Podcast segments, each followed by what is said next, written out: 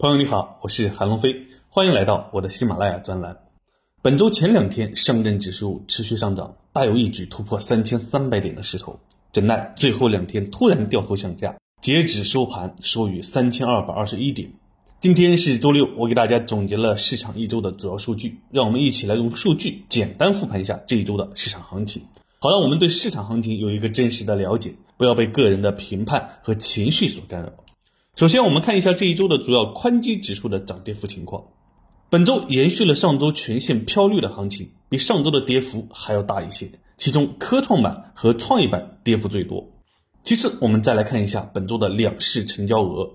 两市成交额较上周全面放大，其中周四突破了万亿的成交量，市场交易活跃度进一步提升。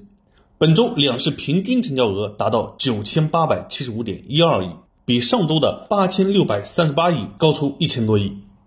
再来看一下号称聪明资金的北上资金的流入情况。今天在大跌的情况下，北向资金依然全天净流入四十三点九四亿，当月净流入四百四十六点四五亿。最后，我们看一下主要的指数估值情况。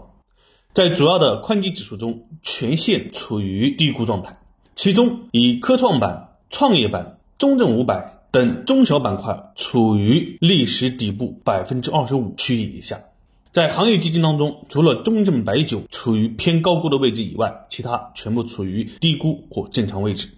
其中低估较多的有中证银行、中证医疗、中证军工、五 G 通信。另外，中证电子和新能源车也处在一个较为合适的估值空间。我给你准备了一张图，你可以在文稿中详细查看。图中绿色的部分代表的是低估状态，红色的部分代表的是估值偏高，白色的部分代表的是估值适中。好了，理性的数据我们看完了，相信你对市场这一周的行情有了一个客观的认识。从市场数据中我们可以看到，本周市场出现了下跌，成交额放大，北向资金持续净流入，这些都是短期市场行情的走势，在没有重大基本面、政策面改变的情况下，会受到消息面、情绪面的影响偏多一些。对于我们做好了投资计划的朋友来说，没有必要太多理会。外资都还没有慌，还在持续买入，我们慌什么呢？相对来说，国内的散户还是要多一点。外资都是机构资金，人家肯定要比散户聪明一些。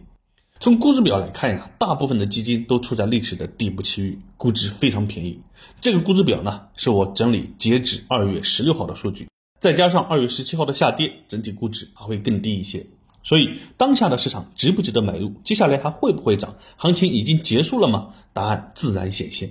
如果你看到市场有不少悲观的声音，这应该是好事，至少说明市场出现了分歧。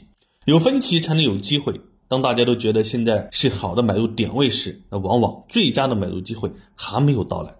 好，先聊到这里。如果你觉得这样的一周带大家分析数据，帮大家理性了解市场的方式对你有帮助的话，欢迎留言告诉我。